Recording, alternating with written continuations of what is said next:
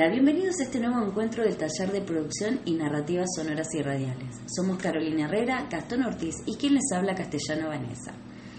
En este episodio nos gustaría homenajear a la radio, que está cumpliendo nada más ni nada menos que 100 años de su primera transmisión. Para ello trajimos para compartir con ustedes una de las tantas temáticas que se transmitieron en sus inicios, como es el radioteatro, que nació en el año 1920, pero ganó mucha popularidad en los años 40 y fue una forma de entretenimiento popular en esa época. El radioteatro tuvo una época de oro entre los años 30 y 40. Las familias se reunían alrededor de la radio y con la magia del sonido vivían situaciones de amor, venganza, fraternidad y odios.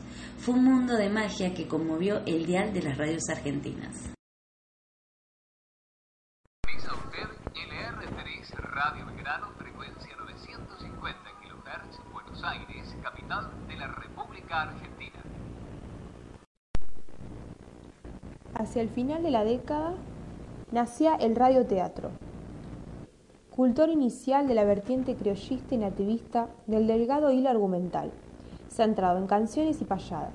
El origen se atribuye hoy a Francisco Mastandrea con La caricia del lobo, éxito que continuará Andrés González Pulido con su conjunto Chispazos de Tradición y que luego concretará expresiones más rigurosas con dramas históricos y escenas nativas de Arsenio Marmol y Héctor Plomber. Los años acentuaron esta tendencia a la expansión. Al éxito de Splin y Belgrano se suma la radio, radio El Mundo en 1935 con un edificio monumental de siete estudios y dos auditorios, mientras el empresario, Jaime Yankelevich crea desde Belgrano las primeras transmisiones en cadena. Las revistas especializadas como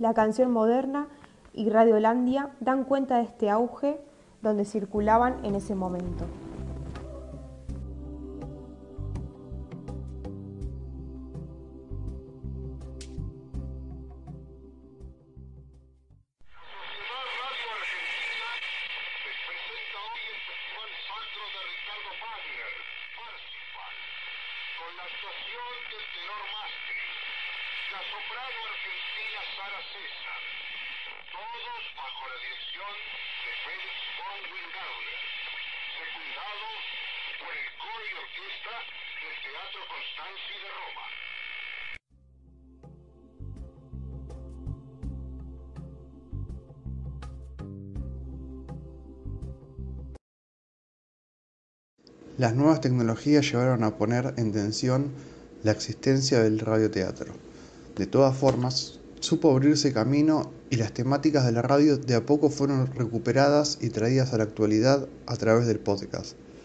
Pero antes de hablar sobre la actualidad que nos atraviesa, podemos mencionar que en la Argentina, en el año 2003 y 2004, el escritor y productor Alberto Migré resurgió el género radio teatral los domingos a la noche en, la sintonía LR3 Radio Belgrano de Buenos Aires. El ciclo llamado Permiso para Imaginar ofrecía radioteatro unitarios cada semana, con la presencia de figuras exitosas del espectáculo. Lamentablemente, hasta el día de hoy fue la última producción de este género en la radiofonía argentina. Viviendo en la cartelera de agosto,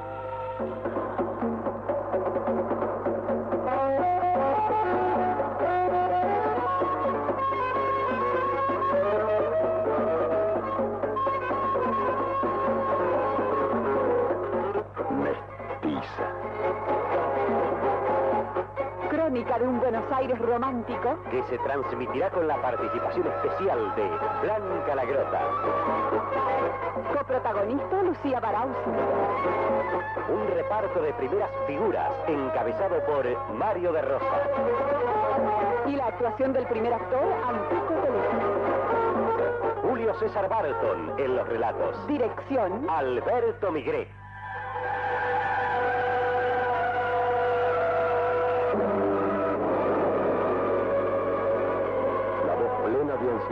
Vibrante, intensa.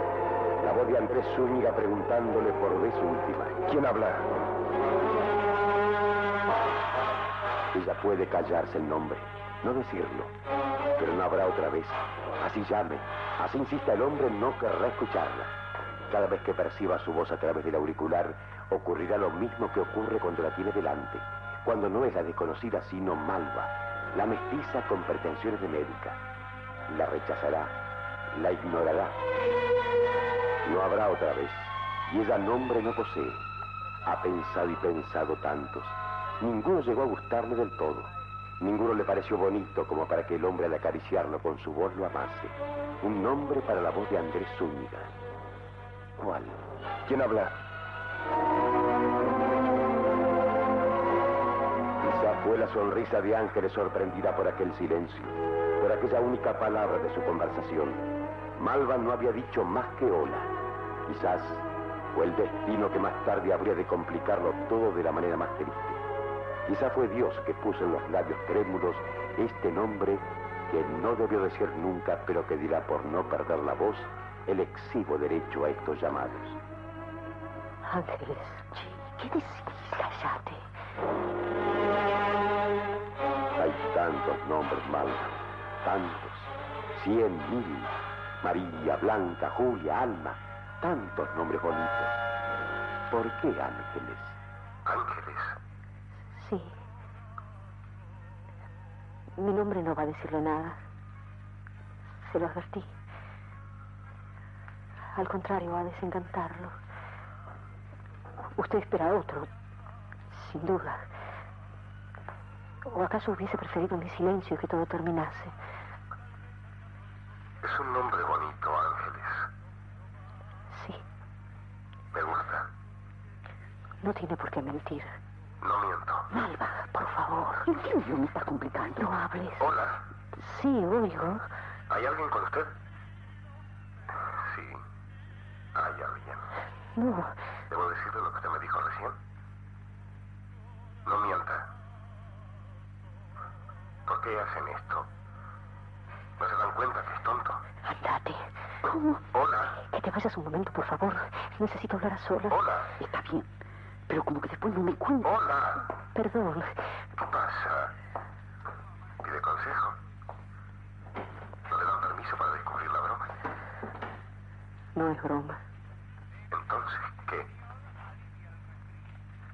Hola.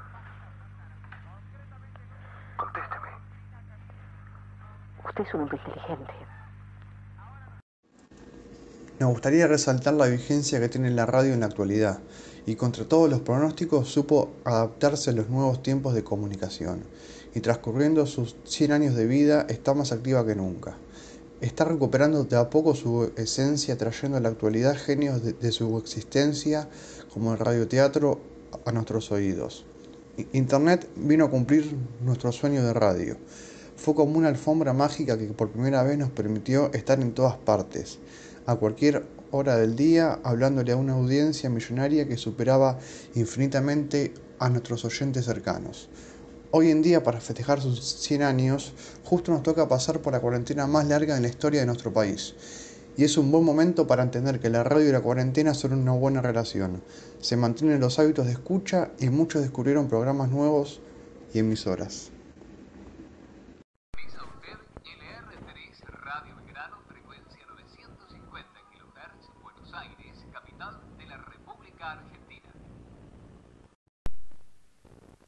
Bueno, acá es otro episodio y tenía muy abandonado el tema de los podcasts y bueno, eh, creo que quedaron los de la facultad, así que voy a probar editando estos audios eh, y además para ir acostumbrando mi voz también un poco a todo esto de los medios digitales.